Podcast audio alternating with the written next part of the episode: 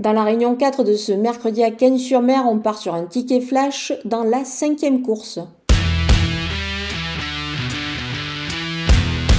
Le numéro 8, Hiru Fushi, reste sur une victoire euh, sur cette piste de Cannes. C'était certes sur une distance plus courte, mais je pense qu'il est capable de répéter ici. Il ne sera pas dérangé par ce tracé des 2925 mètres.